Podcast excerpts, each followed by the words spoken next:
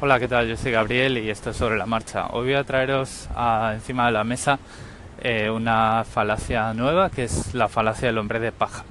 Voy a empezar con el ejemplo, luego la explicación y luego pues vamos a eh, hacer un poquito de recapitulación para encontrar una definición entre todos. Si yo os digo, eh, tenemos que conseguir que haya más representación de la mujer en los puestos directivos de la sociedad. Eh, la falacia del hombre de paja es que un oponente en esta discusión, un interlocutor, me diga, entonces, por lo que tú dices, eh, lo que tenemos que hacer es poner a mujeres en puestos directivos, sean o no incompetentes, ¿vale?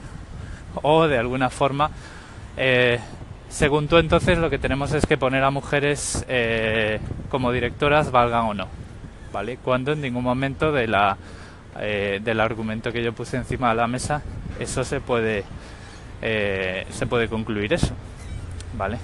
Yo probablemente esté poniendo un objetivo encima de la mesa y vamos a ver cómo lo podemos hacer, pero eso no implica que yo esté diciendo que tenemos que promocionar a inútiles, sean hombres o sean mujeres, ¿vale? Bueno, eh, digamos que la definición entre comillas formal, porque bueno, esto viene de muy atrás y se habrá perdido por ahí. Eh, se trata de ridiculizar los argumentos del contrario, eh, buscando enfervorecer a la audiencia y que eh, pues toda esa audiencia empiece a arremeter contra el que formuló una argumentación, como quien arremete contra un hombre de paja cuando está entrenando para una justa medieval, ¿vale? ¿Os acordáis de, estos, de estas escenas que todos hemos visto en películas o que hemos leído en novelas históricas? Y que habremos visto en algunas ilustraciones de la época de pues unos escuderos, unos caballeros, unos hombres de armas entrenando, pegándole con una espada de madera a un hombre de paja. ¿Vale? Se trata de eso, se trata de convertir a la persona que esgrime un argumento en un hombre de paja, ridiculizarlo y llevar a la discusión a el, terreno de lo absurdo y el terreno de lo inútil.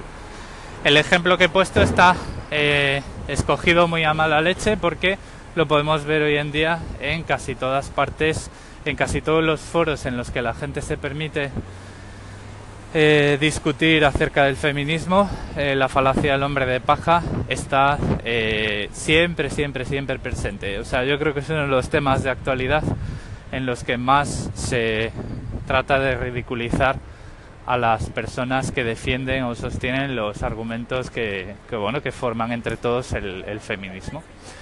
Entonces bueno, pues os voy a dejar aquí el micrófono abierto, no para hablar de feminismo, sí para hablar de las falacias. Un saludo.